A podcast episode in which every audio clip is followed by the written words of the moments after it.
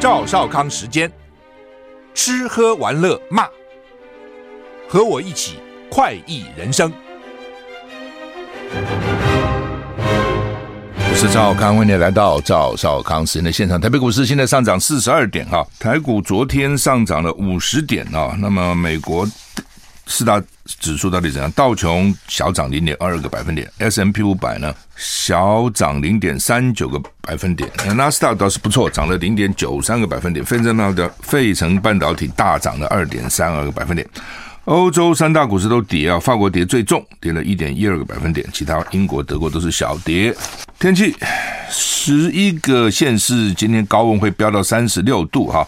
另外一个台风叫做杜瑞苏啊，会生成了哈。今天中央气象局十八号说，台湾还是受到低压带的影响，天气不稳定，南部及东南部整天不定时有局部阵雨。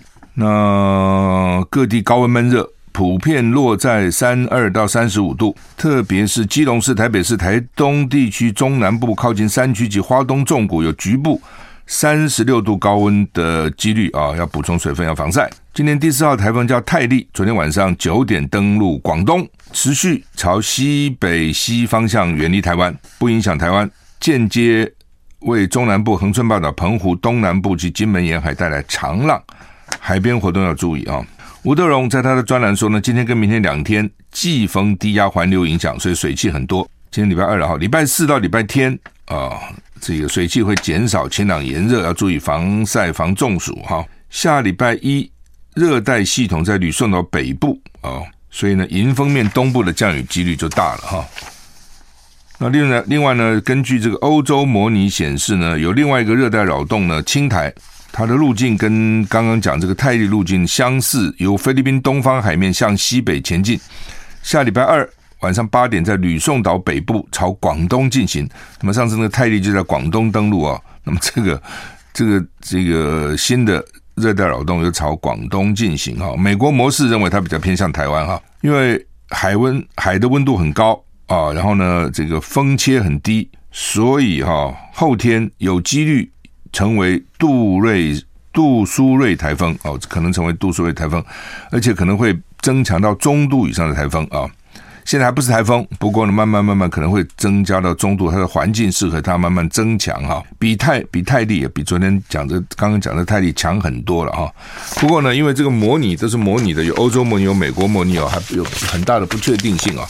那美国美国国务卿证实赖清德要过境，布林肯今天证实副总统赖清德八月出访友邦巴拉圭，往返会过境美国。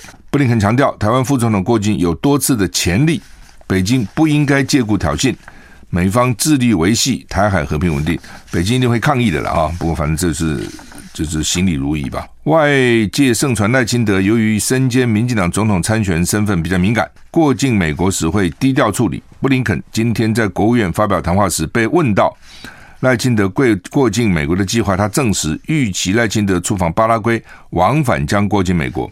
但没有透露过境美国在什么地方哈。布林肯说，考量飞行的距离，过境相当依循过去的惯例。他说呢，过去好几十年里面，台湾副总统过境美国十次，哦，这次是第十一次啊，也是赖清德第二次过境美国。他说，中国没有理由故意进行挑衅。同样的，国民党的总统参选侯友谊规划八月访日本，会去见了日本的前首相麻生太郎。九月他预备到美国去。民众党总统参选柯文哲没有再规划要到美国去，如果要出访，说是会以东南亚安排为主哈，就不去美国了，去已经去够了哈。好，那么看乌克兰跟俄罗斯啊，俄罗斯停止黑海谷物协议，泽伦斯基说你是破坏粮食的安全，因为最近搞得很不爽哈，你炸我，我炸你哈。然后美国又给乌克兰这个急速弹药啊，所以俄罗斯大概也不爽。俄罗斯宣布停止参与黑海谷物协议。乌克兰总统泽伦斯基谴责这个决议，痛批任何人都没有权利破坏任何国家的粮食安全。乌克兰外长已经在联合国进行紧紧急的磋商。黑海谷物协议攸关了全球粮食的危机哈，让乌克兰的谷物能够安全出口，因为乌克兰算是欧洲的谷仓啊。在昨天午夜到期，俄罗斯宣布。停止参与黑黑海谷物协议，已经透过驻白俄罗斯首都明斯克的大使馆正式通知乌克兰，俄方将停止参加这项协议。就你自己玩好了，我不参加了啊！泽伦斯基谴责这项决定，他说：“如果克里姆林宫某个地方的一群人认为他们有权决定不同国家的餐桌上是不是有食物，那么世界有机会向任何人表明，勒索是不被允许的。”乌克兰谷物协会负责人表示：“国际社会需要找到杠杆，在没有找在没有俄罗斯的情况下，将谷物从乌克兰运往全球市场。”乌克兰外长在联合国。粮食协议举行紧急磋商，表示将尽最大的努力保护黑海的粮食走廊。布林肯表示，俄罗斯退出黑海粮食协议不合理。他说，协议应该尽快恢复。美国、乌克兰跟其他国家会考虑是不是有其他的选择，把谷物安全的通过黑海运输到市场。主要因为它这个黑海啊，如果俄罗斯不让它走啊，它就出不来。哦，就你乌克兰就算是这个这个采集了、收获了很多的粮食，你出不去也没用啊，港口可能都被封锁了，海海海的路啊，运输路径被封锁了，所以有没有其他的路啊可以输出去啊？这是另外一个考虑了哈。克里米亚大桥恐怕被恐攻了哈，普丁扬言报复乌克兰，所以你看这种情况，气氛很不好了，彼此关系非常不好。乌克兰攻击克里米亚大桥，俄方宣布。造成平民死伤，俄罗斯总统普京就扬言要展开报复。哈，英国广播公司 BBC 报道，俄罗斯总统普京扬言要针对克里米亚大桥遭受恐怖攻击进行报复。克里米亚大桥是接连克里米亚半岛跟俄罗斯的本土的，哦，所以非常重要。这个桥，俄罗斯交通部说呢，大桥的支撑没有受损，就它的柱子啊什么的没有受损。那俄罗莫斯科把这个攻击归咎于乌克兰。基辅哦，就乌克兰首都还没有正式表示要负责，没有说是我们干的啊。那，俄方说呢，有两名平民丧生，一名孩童受伤。克里米亚大桥开通是在什么时候开通？二零一八年，让俄罗斯跟克里米亚之间的公路跟铁路能够通行啊。克里米亚是二零一四年被俄罗斯并吞的乌克兰领土，二零一四年并吞，然后二零一八年啊，这个大桥就就盖好了，铁路跟公路就开通了啊。俄罗斯当局指控乌克兰用两艘无人水面舰攻击克里米亚大桥，哦，是在用两艘无人的水面舰。现在经常都是无人呢，无人机啊、无人舰啊等等啊，这些无人机在水上而不是在空中飞行。乌克兰安全部门一名消息人士告诉 BBC，乌克兰是这次攻击的幕后黑手。普丁说呢，这座大桥很长时间都没有用于军事行动，指责乌克兰发动了毫无意义而且残酷的恐怖攻击，就是这桥并没有做中军事行动啊！哦，那乌克兰一定不这样想了，乌克兰一想说，克里米亚是原来是我的领土啊，你被你占据啊，所以要至少我让你不好过，把你的桥给炸了啊！而且还用无人机或无人无人舰啊，在低空在水面上进行这个爆炸哈！川普。哇，川普要选美国总统了。他说，台湾夺走了美国半导体业的工作，我们早就该阻止他们。这乱讲，是你美国不做才给台湾的。前一次竞选期间喊出让美国再次伟大伟大 “Make America Great Again” 口号的前总统川普，近日接受美国媒体专访，语出惊人。他表示不会表明美国是不是该保护台湾。但台湾确实拿走我们所有的半导体工作。面对主持人的更正，川普再次强调，台湾人很聪明，台湾人夺走了我们的事业，我们应该阻止他们，我们应该向他们收税，我们应该对他们建立起贸易壁垒。川普任职美国总统期间呢，曾喊出让工作机会回到美国本土这些政策了啊，当时也说中国人抢走美国人很多工作，因为中国一年对美国的贸易损害大概四千亿美金哈。那因为呢，中国运用各种机会崛起。啊、所以川普政府呢，祭出各种强硬激烈的手段，包括三千亿的关税啊等等哈。但在在最新的访谈中，川普却将夺走美国人工作的矛头指向台湾啊，到底是台湾还是大陆啊？接受 Fox News 访问的时候呢，被告被问说，如果因此必须要跟中国发生军事冲突，美国该不该保护台湾？川普说，如果我是总统，就不会这么说，因为我不想让别人知道我在想什么。我想什么？我不告诉你啊！如果说出要防卫台湾，那样会让我们在谈判处于劣势。然后呢，接着就讲台湾了啊！川普说台湾拿走了我们所有的半导体的工作。你知道，我们以前是自己制造晶片，现在百分之九十的晶片都是台湾做的。主持人立刻更正。川普引用所谓的九十趴的晶片，实际上都是先进的高阶晶片，并不是所有的晶片。如果中国拿下台湾，他们就有能力翻转世界，难道不是这样吗？川普的意思说，对，因为主要高阶芯片比较值钱的哈，所以川普大概就反正川普讲话一向是不不精确的哦，就含糊其辞哦，含糊其辞，笼统大概的讲一讲哈。好，那么。川普这番言论在美国引起讨论哈，因为川普在任内打主打美国制造 （Made in America），让美国制造劳工就业机会重新活络。不过做法惹来很多争议了哈，比如说发起美中贸易战呐，对全球经济造成很大的影响。川普的支持者里面有许多属于基层劳工啊，我昨天有讲啊，说这个呃，你看在美国的卖大卖场以前就是 Made in China，都是中国制的纺织品啊什么，现在大量被印度产品取代啊。换句话说，中国可能外销减少了，这间接影响台湾的外销嘛啊。我们对台湾的对大陆的外销在前几个月少了二十一趴，你知道吗？但是美国并没有因此受益啊。你说好，中国不去哦，然后呢，美国自己生产很多的纺织品啊，半导体也就罢了，因为并没有啊，它只是从别的地方进口而已啊。好，我们休息一下再回来。I like 103, I like radio。我是赵少康，欢迎欢迎欢迎你回到赵少康时间的现场。台北股市涨五十六点哈，哎，地球很热哈，欧洲有特别热，这很奇怪哈。欧洲以前夏天都不用冷气的哈，现在呢，怎么是这么热哈？联合国气象机构表示，欧洲热浪可能会持续到八月，全球变暖了，这种天气发生的次数会更多。BBC 报道，预估本周南欧跟东欧将会更热，而中国大陆跟美国会达到摄氏五十度。我的天呐，五十度哈！天气高温炎热。引起大家的注意啊！BBC 说，美国有超过一点零四亿的人处在高温警报的状态。美国国家气象局表示，美国西南部的热浪可能持续到七月二十八日。不少游客特地到加州的死谷，就是昨天我讲那个 Death Valley 哈，体验酷热啊！哎，我就看热能够热到什么地步啊？那周日的死谷气温达到摄氏五三点九度哦。死谷是地球有记录以来最热的地方，一九一三年前天测的摄氏五十六点七度。另外呢，因为加拿大的野火，美国各地的空气品质都很差。最早的时候是说纽约那个地方空气不好了，我记得几天以前或者一两个礼拜以前讲啊，说因为加拿大到处都是野火，草也烧，森林也烧，好，这空气就不好了。那现在搞得美国各地，因为它慢慢飘，慢慢飘飘过来，说美国各地空气品质都很差哈。预估本周南欧跟东欧将变得更热。意大利的沙丁尼亚岛预估将达到摄氏四十六度，希腊因为山林野火，部分地区气温会达到摄氏四十度。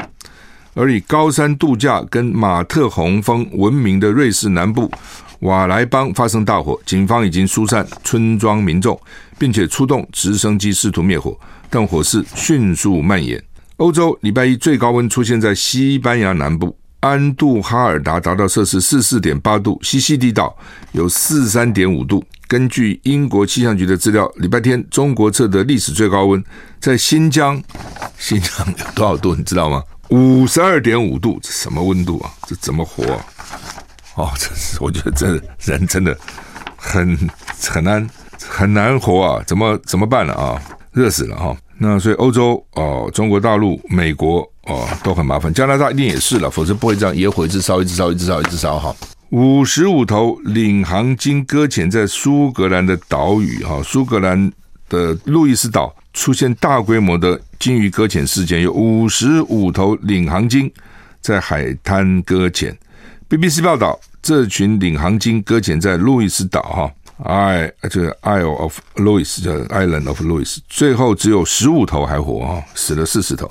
救援人员试图把其中两头比较有活力的领航鲸送回海里，但只有一头安全离开。啊，其他的幸存鲸鱼被安乐死，这不回去啊！领航鲸以紧密的社群联系闻名，因此当一头鲸鱼遇到困难而搁浅时，群体中的其他鲸鱼就随之搁浅。专家跟时间、精力及天气在竞赛啊，尽量找出到底发生什么事情哦。这些鲸鱼都在岸上搁浅，有一头搁浅，其他都来了，一起搁浅。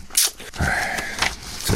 这种你说他笨吧，也很笨；但你说他很重视团体吧，他也很重视哈。他怎么讲？WHO 说，波兰猫咪染禽流感案增加。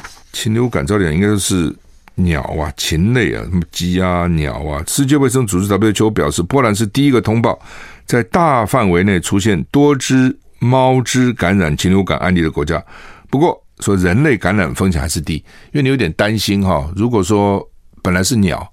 后来变什么猫啊、狗啊、什么猪啊之类，这不这变人了吗？会不会呢？不，他们说风险很小。WHO 说呢，从波兰卫生部上个月通报境内猫只异常死亡案件呢，有二十九只猫检查出 H5N1 的禽流感病毒的这个阳性哈，十一只已经死亡，十四只安乐死，来源不清楚。到底啊，这个病毒哪里来的？WHO 强调呢，经过评估，一般人跟感染猫咪接触后感染的风险很低。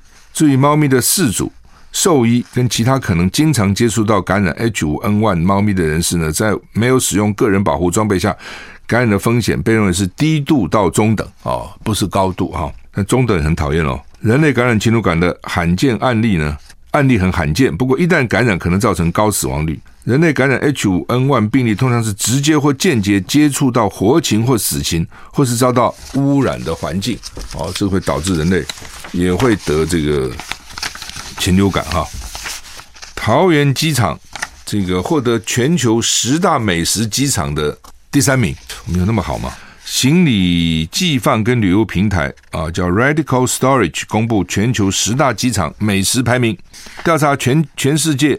一百座最繁忙的机场以后呢，根据旅客提供的餐厅评价、平均价格、物料种类，评鉴最棒的用餐体验的机场，其中冠军由南韩仁川国际机场夺下，台湾国际机场也入列哈，第三名哦，第三名不错了哈，第一名啊，第十名啊，从从后面来，第十名是新加坡的樟宜机场，有一百九十四家餐厅，三点六颗星，不过呢。价格高，新台币平均六百五十元，所以它的价钱也放在里面了哈。九是洛杉矶国际机场啊、有很多美食，而且可以追星啊、是美国第四名的机场，以无过敏原餐厅为名，没有过敏原然后，因为美国很多过敏，不知道为什么这个过敏，那个过敏，对肤也过敏，对这个也过敏，对那个关说牛奶过敏，对花生也过敏哈，所以他提供的都是没有过敏的这些食材哈。还有呢，还有其他哪些？我们休息一下再回来。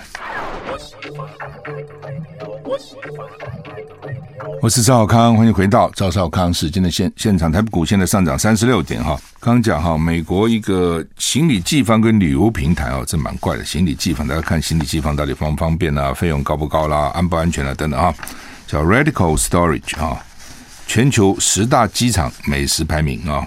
它除了多少家餐厅啦，餐好不好吃啦，然后价格，所以从第十名，第十名是新加坡樟宜机场，第九名是美国洛杉矶国际机场。第八名是美国欧海尔 Ohio Chicago 啊，芝加哥的欧海尔国际机场，它在全球机场各类排名都蛮前面的了哈，不是只有食物。在一九六三到一九九八这二十五年间呢，二十五年间一直全世界最忙的民航机场，有一百三一百三十家餐厅啊，服务很好哈。第七名是日本羽田机场啊，羽田机场也经常被评为全球最佳的机场，餐厅数量位居第二。素食选择也很棒啊，素食选择也是第二啊，素食他们它还还要分成素食啊。第六是日本成田机场啊，虽然它的排名比羽田高啊，机场内的餐厅平均呢得分是前十大机场之冠，平均价格新台币两百五十块啊，因为日币贬值嘛，这么便宜。南韩第五名是南韩济州国际机场，是南韩排名第二的机场。提供的料理分量小，但很丰富，有面也有饭。第四名是美国 Dallas 哦，沃斯堡国际机场是美国第二的美食机场，有一百二十五家餐厅，得分在美国最高三点七分。好，第三名来了，桃园国际机场，菜单价格是十大机场最低的，平均只要台币一百八十元。所以我看我们是因为以价格取胜的哈。第二名是美国哈斯菲尔德 Jackson 亚特兰大国际机场。拥有美国最多无麸质的机场，提供三十六种选择哦。很多老美、台湾其实也有一些了，吃的这种什么麸质哈，说会过敏啊。最好叫南韩仁川国际机场，两百七十家餐厅，平均得分三点二颗星，餐点价格低于平均，也被认为是全世界最干净的机场之一啊。干净也蛮重要的，你到印度去看看啊，吓死人哦！我记得有一次哪里啊，印度。孟买哪里？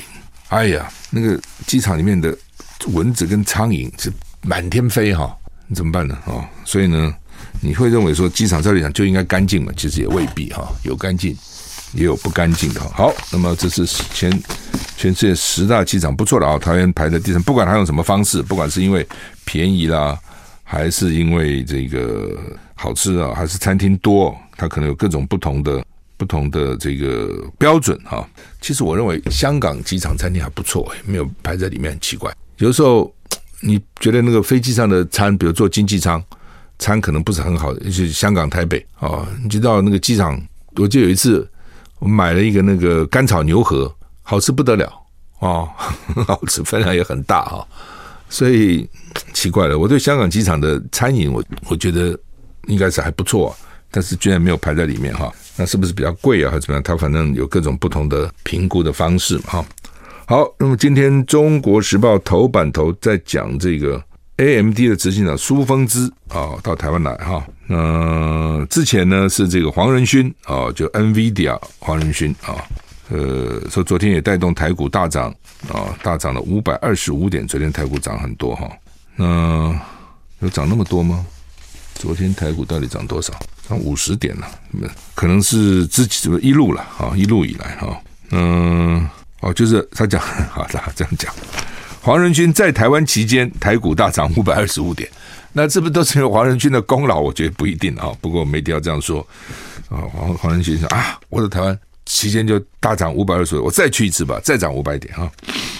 那这个苏峰之也很不简单哈，她是这个半导体女王。超维执行长啊，超维执行，交大本来是要给他博士学位，名誉博士学位了啊。后来因为他飞机好像什么 delay 啊怎样，现在在改啊，改到二十号啊，要给他名誉博士啊，这些都不错啊。这这还真的都是台湾之光哈，能够到美国去发光发亮啊。而且我我就在想哈，以前呢哈，以前读书读书好的人通常都不会赚钱，你自己想想看。读书好的人有赚很多钱的吗？以前哈，其实不多哦。当然可以不错啊，你当医生啦，你当律师啦，你当工程师啦，你当会计师啦，你当建筑师啦，哦，你反正就是可以啦啊，在社会上算不错了。但是你说因此会什么发大财吗？大概很少。读书人好像也 不太屑于赚钱。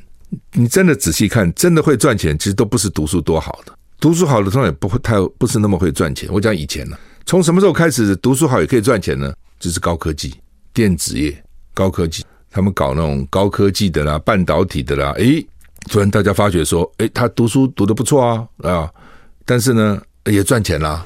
哦，其实以前很少这样子的。哦，你仔细看，以前读书好就给人家聘嘛，呃，人家一个公司可以聘你做做工程师啊，做科学家啦，做研究啊等等啊。但真正赚大钱的并不是这些人，但是自从有高科技以后，他们可能靠他们的专业的技术啊，靠他们的专利啊等等哈，诶，大家发觉慢慢这些人也赚很多钱啊，赚很多钱啊。好，那么台股现在只涨零点五点，只涨零点五点哈。联合报的头版哦，中国时报另外还有一个蛮重要的新闻，就是说高龄产妇哈，三十五岁以上破三成。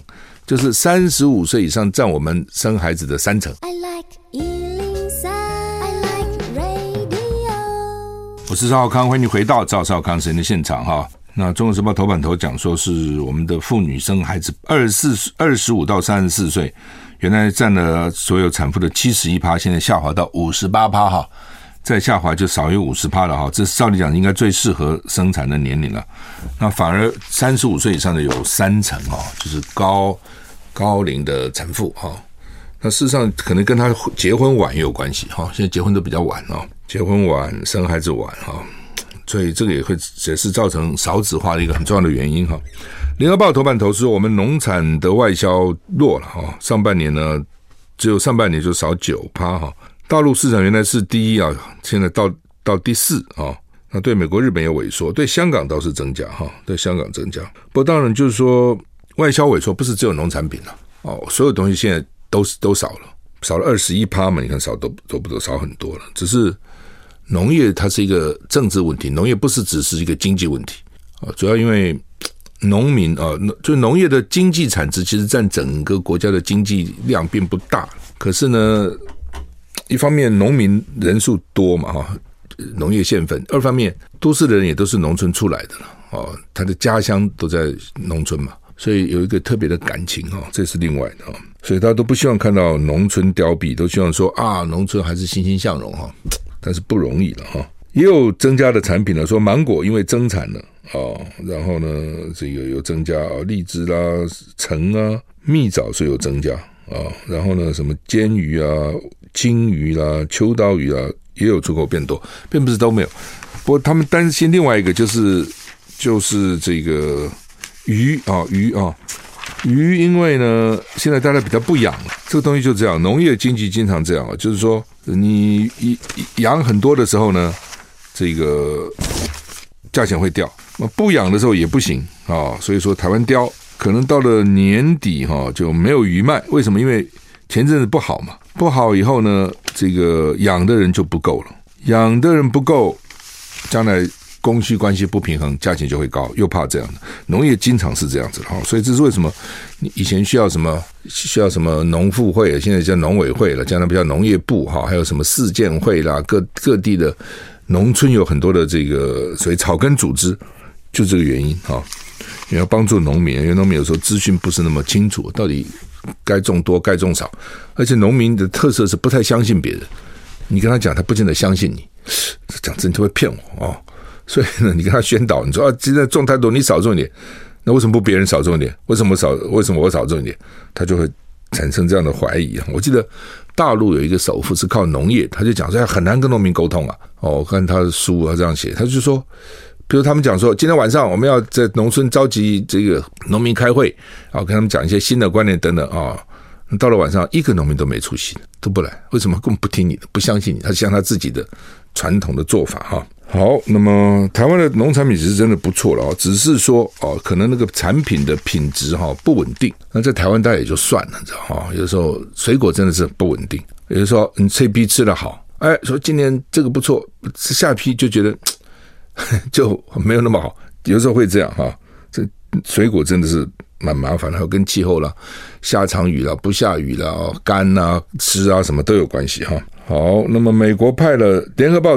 的二条是说，呃，美中气候特使重启会谈，谈了四个小时哈。就大陆的气候特使叫谢振华，美国叫科瑞啊。呃，其实美国讲很，其实长久以来一直讲说经济上我们是冲突的哦，我们是竞争的哦。但是呢，环境我们可以一起合作啊。他的他的讲法就是叫大陆减碳嘛。那大陆一定想说，全世界搞成今天这么乌糟糟，你美国最主要的责任呐、啊。美国不是号称汽车王国吗？大家都还骑脚踏车的时候，美国都有汽车了。所以呢，你美国那么浪费哦，那么浪费，真的是很浪费。那个很多大学里面冷气一年到头在南部哈、哦、是不关的哦，就是空调不关的。我那网球场那么亮的灯，整天整夜这样开哦，他就这样，他习惯了啊、哦。呃，所以呢，但是美国现在讲了全。全世界大家都要来减碳呐，啊，所以他当然会压迫中国大陆了。所以你们少烧煤啊，你们的煤造成空气污染啊，造成地球暖化了等等哈。所以美国一直强调，我们在环境上可以合作的呢，当然嘛，因为你这是要要一定都是要求大陆去减这个减那个减那个减那个。那现在呢，说昨天重启会谈啊，柯柯瑞说美中要合作，减少对气候的影响啊。对了，也是了，那这个你看最近气候。特意变变化成这么大啊，真的是水深火热了哈。这要不然就是淹在水里，像南韩啊，要不然就是热得个要死啊。以前不热的地方现在也热了哈，真的变这样。台股奇怪，怎么一下子大跌，现在变成跌一百二十九、一百三十点哈？刚刚还好哈，这突然之间呢跌的比较多哈。好，另外就是联合报的新闻是服务业要不要开放移工了哈？以前我们不太愿意开放，移工就是外劳了，我们大概只能开放的就是家庭的这个。就照照护了，其实就老人啊，什么行动不便，这这是一部分啊。那另外就是产业工厂里面哦需要，因为工人不够。那时候我记得最早的时候，业界的要求就是啊，工厂里面工作环境很不好，又热又湿啊，又闷啊，台湾人不愿意做啊，宁愿到什么 KTV 啊，啊，到麦当劳去工作，都不愿意到工厂来做等等，所以要求开放呃这个移工。后来慢慢开放了，现在包括在路上很多公共工程，你看。你看到很多人，你也看到，哎，这好像非我族类哈，也那个皮肤啊、讲话什么也是有不少，就是移工哈。但是呢，服务业一直不开放，因为觉得服务业开放好像会影响我们的这个基层的人力的供需哈。所以那个服贸为什么很多人反对这个道理？我们休息一下再回来。我喜欢我是赵少康，欢迎回到赵少康神的线。台北股市怎么现在跌了一百六十七点呢？怎么越跌越多呢？哈，好，那么现在怎么办啊？他们说现在缺工啊，基层缺得很厉害。记记不记得之前呢？这个金华的老板还是什么总经理就出来表示他，他就示范他去折折被单了、铺床了。旅馆铺床蛮重要的哈。那就说根本找不到人哦。我曾经去参加过旅行业的那个呃，不旅行旅馆业的。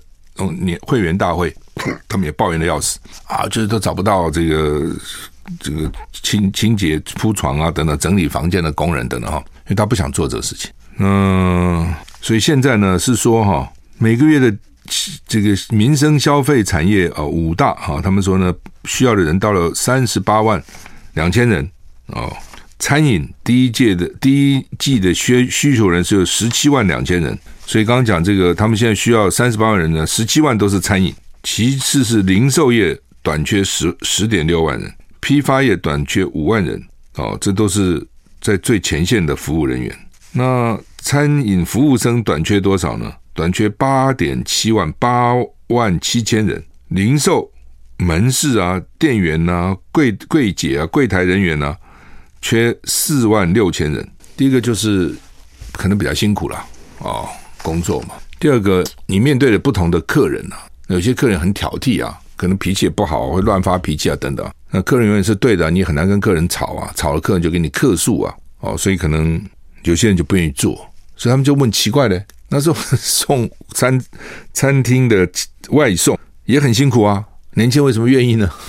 第一个，他可能赚钱比较多了啊，第二个呢，他比较自由啊，比较自由，我今天我高兴送我就送，我不高兴送我就不送啊。但是他他也很辛苦，而且风险很大，在那个骑个车到到这横冲直撞，你去统计一下，我相信出车祸啊等等一定也蛮多的，有意外啊等等哈。但是至少他得到他得的这个代价嘛哈，嗯，所以现在就变成真的到餐厅去哈，很多餐厅都抱怨说找不到人，你几乎到每家餐厅都在门口贴条子，说他要找人，但是可能都不够，找的人不够，护理人员不够啊。前阵我看那个护理的人员也在抱怨。医院也抱怨护理人员也不够，这都第一线的。所以呢，行政院松口说可能可以开放哈，什么时候哦？然后呢，会不会冲冲击到国内的服务业哦？我想服务业会不会还也反对？就是人员呐，不是老板呐，员工会不会他们都来了，那我们怎么办？现在不可能调了。你现在人不够，你只有一次加薪呐，要调啊啊！那如果说都进来了，他可能老老板压力就没那么大了，企业压力就没那么大了，就不调不调了。哦，这是另外一个问题哈。好，那么刚讲赖清德啊，美国的这个布林肯已经证实了赖清德八月要到巴拉圭要过境美国了哈。但是如果他只是总统候选人还好，他原来是副总统，好像以前副总统过境基本上不给你去华盛顿 DC 的。那现在说，因为我们那个驻美的这个办事处，它叫什么？叫做。美国在台湾叫 AIT 嘛，我们驻美办事处好像在那个波多马马克河的对面，就离那个华盛顿过了河就是华盛顿。所以虽然不在华盛顿，但他们认为说已经很接近了啊。所以他现在能不能到那里去，也是一个指标。所以到那里他可以说我们就很接近。那另外呢，有一说了啊，说可能只能用视讯，而不能让他踏过踏入华盛顿 DC 啊。那这样的话呢，那其他的候选人呢？那个柯文哲已经说他不去了。啊，可能说我不要再去了。郭台铭好像八月要去，侯友谊九月要去啊，不过要先去日本要见麻生，所以看起来呢都要展示一下他们的外交的能力啊。郭台铭呢动作也蛮多的，郭台铭去投书《华盛顿邮报》（Washington Post），那骂这个赖清德啊，说赖清德投书《华尔街日报》内容，这满他抓的这个点还不错，就赖清德在美韩美国国庆吧，独立纪念日去在《华尔街日报》去投书哈。他说呢，这个当然郭台铭讲的就是说赖清德不肯承认一中各表了，就是九二共识，就是一中各表嘛。哦，而且要求跟大陆讲谈这个进行谈判呢，不设任何前提。